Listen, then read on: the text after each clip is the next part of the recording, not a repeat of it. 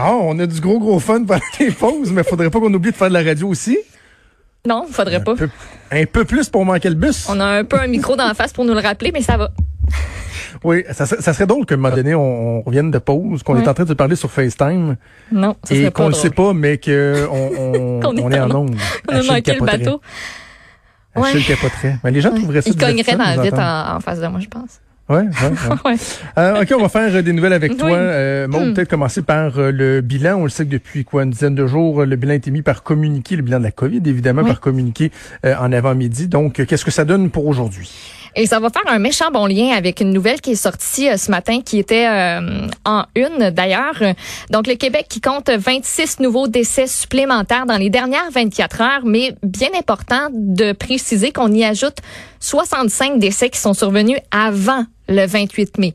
Donc en tout, pour aujourd'hui, on en a seulement 26, mais au total, là, 91 qui s'ajoutent au bilan total. Et du côté euh, des cas, c'est quand même euh, mollo. Donc, on euh, recense 259 cas de plus. Et je te disais, ça fait un maudit bon lien avec une nouvelle dont je voulais te parler. Mhm. Parce que ce matin, euh, dans le journal, vous avez pu lire, euh, Montreal Gazette en a parlé il y a déjà quelques temps, quelques semaines, puis avec Richard, je me rappelle, on avait capoté, on n'en revenait pas. Euh, comme quoi, Québec comptabilise les décès de la COVID-19 par télécopieur et par la poste. Télécopieur égale un bon vieux fax. Tu sais, l'affaire qui fait des petits bip Tu sais, toi, t'as jamais envoyé ça, un fax, là. Non, je sais pas comment ça 24 ans. fonctionne. Je sais pas. T'as jamais envoyé ça. Non, à un moment donné- Plein, plein, plein, là, mais... À un moment donné, quand je faisais de la radio à Québec, il y a un des invités qui voulait que j'envoie par fax les détails d'une entrevue. Puis j'avais été voir la secrétaire, je m'en rappelle plus. Mais j'étais comme, Wow. ben, ben oui, pas de problème, monsieur ou madame. Puis j'avais été voir la secrétaire, puis j'étais comme, faut que j'envoie un fax. Besoin d'aide. Elle comme, te montrer comment ça marche, moi? Là, Je tu mets la feuille dans la machine, tu fais le numéro de téléphone, tu fais send. J'avais jamais fait ça. C'est comme un pagette. Moi, je, je comprends pas comment ça fonctionne, OK? J'en ai jamais vu un de mes yeux vus. J'ai jamais voyons. euh, pagé quelqu'un. Il a fallu que, que j'envoie un... Il fallait un matin que j'envoie un page à Amérique à dire, ah, elle sait pas, moi, comment ça fonctionne. C'est pas Ben moi qui oui, l'a fait. tu m'avais parlé de ça. J'étais bien désemparée. J'étais comme... Je regardais Achille, j'étais comme, faut que je page quelqu'un. Sais-tu comment? Il était là. Non, je sais, OK. Mais tu sais, les... Dans, dans le, le- le milieu médical, les médecins, je vais presque parler au passé, là, marchaient encore avec des pages ou marchent encore avec des pages. Ben je oui. trouvais les seuls. Eux puis les dealers de drogue, mais je pense même les dealers de drogue. C'est dans l'hôpital, euh, des moi, des endroits où dernières les, années, les réceptions cellulaires, c'est, ça fonctionne pas, là. Ouais, ouais, c'est ça, mais c'était Ben, surtout pratique. sur la facilité de, de les rejoindre, puis bon. Mais euh, tu sais, moi dans les dernières années là, c'est arrivé qu'on sortait à quelque part, puis mettons ma blonde était de garde, fait que là elle avait son page sur elle, puis Ouais. t'es comme gêné. C'est sûr qu'il pense que c'est une dealeuse de drogue. A Ouais. l'air de ça là, mais c'est sûr qu'il pense que c'est ça. Bref, euh, je pense que c'est Oui. Rogers qui a annoncé qu'il ne faisait plus de page. Belle, je crois. Belle. Belle? Ouais. Bon, fait que tu vois, moi, même ma blonde qui utilisait un page jusqu'à il y a un mois et demi, euh, le page est rendu dans la salle de jeu. Les enfants jouent avec, il est déconnecté et là, c'est rendu un, un Wow. système de pagette, mais par téléphone. OK. Fait que c'est le même principe que, le- que la pagette, sauf que c'est son téléphone qui sonne. au- C'est une application là, qui téléchange, puis que le, le dispatch de l'hôpital, ils ont aussi, puis là, ils peuvent rejoindre Bon. docteur un tel. euh, de- mais c'est vraiment en train de disparaître. Mais le fax, lui, dans notre Oh, système de santé, il est bien présent. Oh que oui. Euh, et l'utilisation de ces méthodes-là, que je décrirais comme archaïques, a entraîné des erreurs Oui. puis des délais dans le décompte des morts au cours des dernières semaines. D'où le beau lien avec ce qui arrive aujourd'hui où on nous dit ah, finalement au mois de mai, euh, on en ajoute euh, pas mal plus que ce qu'il y en avait. Euh, donc, entre autres, il y a plus de 200 décès qui ont été oubliés parce que des résidences pour aînés au CHSLD ont tout simplement pas envoyé les télécopies des bulletins de décès à la direction de la santé publique de leur région. Parfois, il a fallu des semaines avant qu'on corrige la situation puis que les décès soient recensés. Le journal d'ailleurs souligne qu'encore hier, le gouvernement a aussi ajouté à son bilan du jour 22 décès qui étaient survenus avant le 27 mai.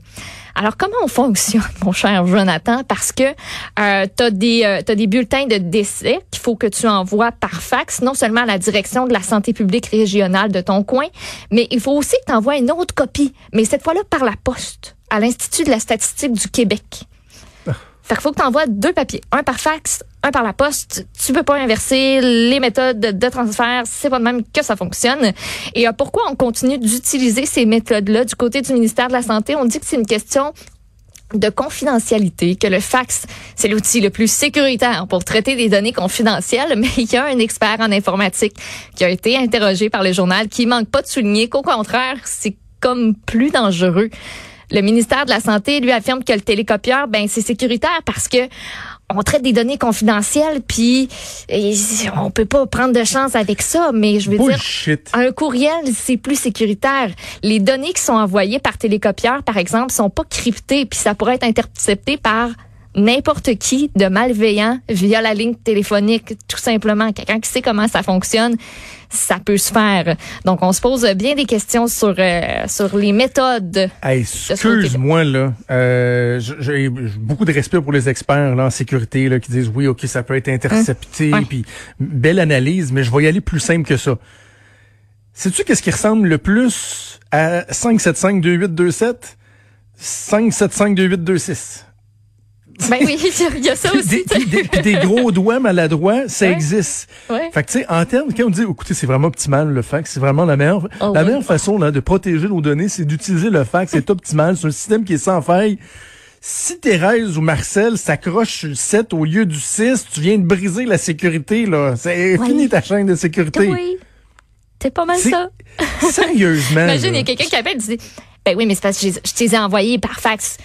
Ben non, je les ai pas reçus. Ben, je les ai envoyés au 1866 1826. Eh ben non, c'est 7. Fait que tu sais, il y a quelqu'un qui a quelque part qui a ben, reçu. Ben, je suis convaincu que c'était 2 7, j'ai fait deux. Bon, quand tu parles, là, regarde. Tu sais, pendant, ce temps-là, euh, pendant ce temps-là, tu as une compagnie euh, d'arrosage de terrain qui vient de recevoir un bilan de décès d'un CHSLD par fax, tu sais. Genre. En même temps, bon, peut-être qu'on pourrait dire qu'il y a juste les hôpitaux qui utilisent encore des fax. Fait qu'au pire, ça va juste se ramasser dans un autre hôpital qui pourra le réorienter ou dans un palais de justice, parce qu'au palais de justice aussi, on marche avec des fax. Mais sincèrement, là, tu sais, je suis pas le premier là à, bâcher sa société québécoise, puis je veux donc ben mais je trouve ça gênant. Ben oui. C'est gênant, ce bol. On envoie nos, nos, on fait des ajustements de 20, 30, 40, 60 décès parce que le fax n'a pas passé, puis ben, il n'y avait plus de papier dans la machine à fax. je pensais que c'était passé, mais finalement, le rouleau hey, imagine, dans le beurre. Imagine le papier. C'est-tu n'importe quoi? Ouais, fait que c'est ça.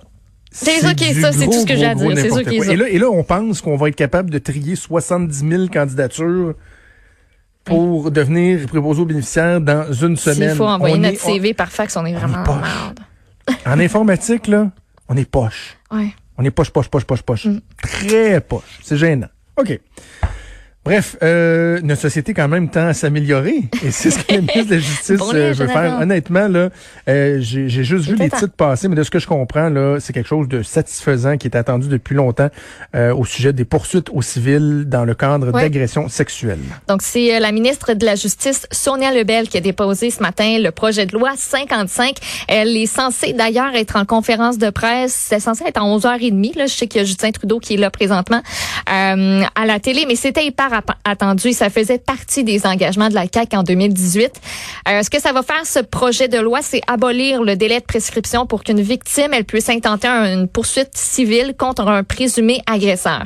faut savoir que le Québec, c'était la seule province canadienne à avoir conservé ce délai euh, de prescription pour ce type de crime-là. Il y a seulement l'île du Prince-Édouard présentement euh, qui, qui l'a aussi. Jusqu'en 2013, le délai de prescription, il était de trois ans.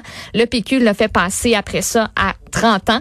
L'abolition du délai de prescription, c'était réclamé depuis des années, notamment par des victimes qui sont aujourd'hui plus âgées. Par exemple, celles qui ont été agressées à répétition par des prêtres pédophiles durant leur enfance. Euh, il y a eu des recours collectifs, il y a des gens qui militent pour ça.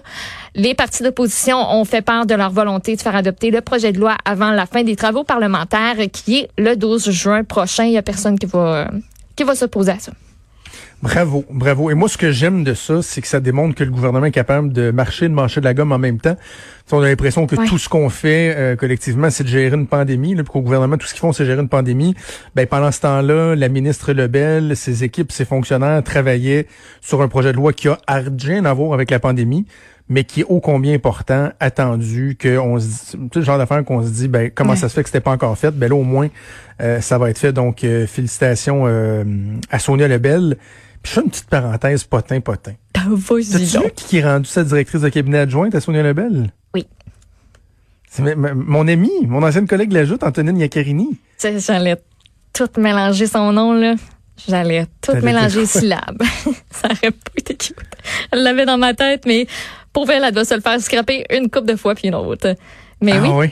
Elle est passée de, Donc, des Antonine médias, qui est euh, rendue là. Et euh, c'est drôle parce que et de- elle était euh, une, une péquiste bien, euh, bien, bien notoire. On l'écoute. La directrice des communications de Pierre-Carl Pelado, là, tu sais, euh, quand il était chef du Parti québécois, elle elle est restée comme directrice de communication de euh, Jean-François Lisée. Euh, et là, elle se ramasse à la CAQ, tout comme son chum Dominique, qui lui est rendu chez euh, Mathieu, Mathieu Lacombe, le ministre de la Famille. Mhm.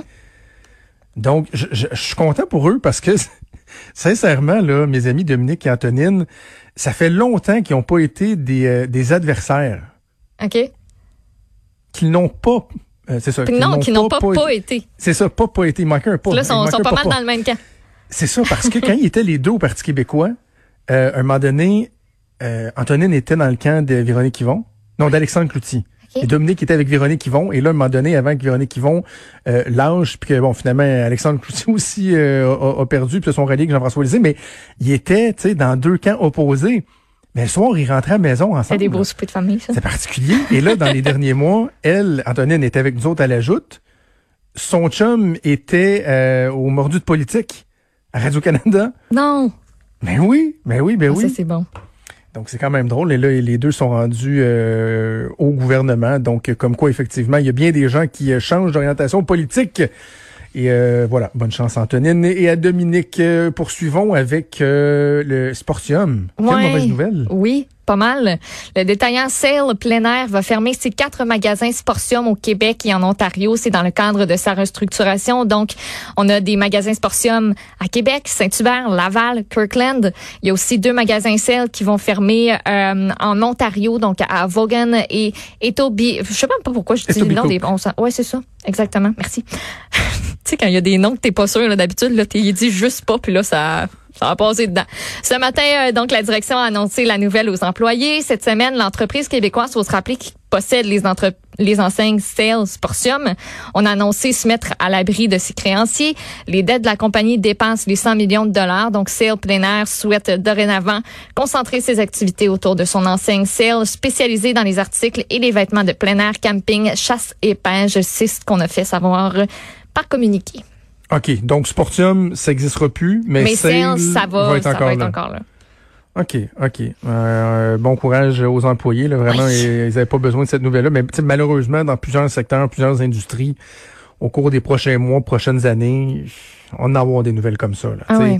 J'ai l'impression Comme quoi, qu'on les a plus comme... gros euh, sont pas sont pas invincibles non plus là. Ah ouais, c'est ça. J'ai comme l'impression qu'on on sous-estime un peu.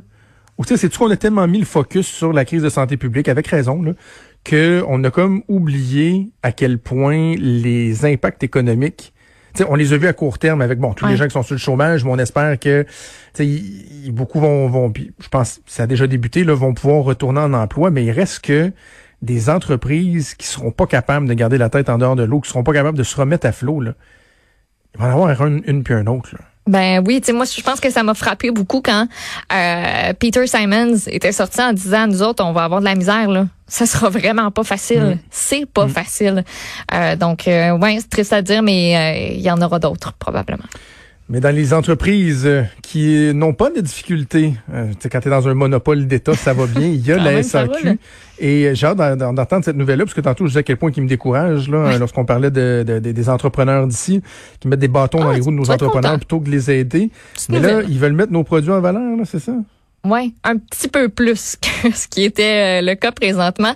Donc, le SAQ euh, qui euh, annonce une façon plus facile pour nous autres d'avoir accès aux produits locaux. On va faire la distinction entre les produits Origine Québec qui sont préparés et embouteillés ici comparés à s- toutes les autres. Donc, Origine Québec, c'est pas nouveau. C'est une identification qui a été mise en place en 2014. Présentement, on a près de 820 spiritueux Origine Québec à la SAQ. Et euh, ben, ce qui est nouveau, en fait, c'est que tu vas avoir comme un petit, euh, j'imagine, ça va être comme un petit collant qui va être apposé sur euh, sur les bouteilles pour que facilement, toi, tu sois en SAQ, tu dans une rangée, puis tu dis, bon, hum, j'aimerais bien ça, un petit rosé québécois. Tu vois le petit logo, tu es bien content, tu repars avec ta bouteille. OK. Est-ce qu'on peut aussi les autoriser, les producteurs, à vendre leur propre alcool sans passer par des stupidités, des absurdités comme le chipet SAQ, aller le rechercher, l'acheter en magasin pour pouvoir le revendre dans ton magasin à toi? Une étape en foin. On est rendu à l'état des petits collants. Fait qu'après ça, peut-être tu vas pouvoir penser à ça. Donc, les identifications vont être, vont être visibles sur les bouteilles, les canettes dès la semaine prochaine. Euh, juste à temps, donc lundi pour euh, la réouverture, 7 jours sur 7 de la SAQ. Un petit mot sur euh, les guitares et le ah magasin Steve, Steve's Music, qui oh, commence à retrouver euh, ces guitares. C'est assez particulier. bon, les, les euh, qui ont été volés, là, ils, reviennent. Qui ont été ramenés, ben oui. entre autres par les enquêteurs de la police de Montréal, qui hier, on parle d'une dizaine de guitares qui ont été rapportées sur l'heure du midi, parce qu'on a fait les expertises, on a fait les vérifications nécessaires pour l'enquête, puis après ça, ben on a remis au propriétaire ce que qui lui était dit. Le propriétaire qui a dit d'ailleurs que, tu sais, c'était juste des guitares. Là c'est pas pas si grave, c'est pas des vies humaines. C'est quand même moi aussi je trouve quand même très bon mais tu sais c'est c'est ça pareil là. Euh, dimanche donc il y a eu manifestation à Montréal suite à la mort de George Floyd. Malheureusement la manif pacifique a laissé place au cancer durant la soirée. On se rappelle des images de gens qui volent des guitares qu'on qu'on a vu après ça dans dans les médias. Donc euh, je vous ramène dimanche mais un petit peu plus tôt dans la journée parce que les policiers de Roussillon sont intervenus dans une résidence de Candiac pour une chicane entre un père et son fils de 20 ans. Mm. Lui voulait absolument se rendre à la manifestation à Montréal. Son père a tenté de l'en dissuader. Il y a deux agents qui étaient sur place qui ont aussi tenté de convaincre le gars de pas y aller. Lui ont notamment rappelé qu'il y a des antécédents qui sont liés à son impulsivité. Lui s'est rendu pareil. Il fait partie des casseurs qui sont repartis avec des guitares. Et malheureusement, ben il y avait un photographe de QMI qui était ben là, puis qui l'a pris en photo. Donc on le voit clairement, on voit son visage, on voit très bien son accoutrement.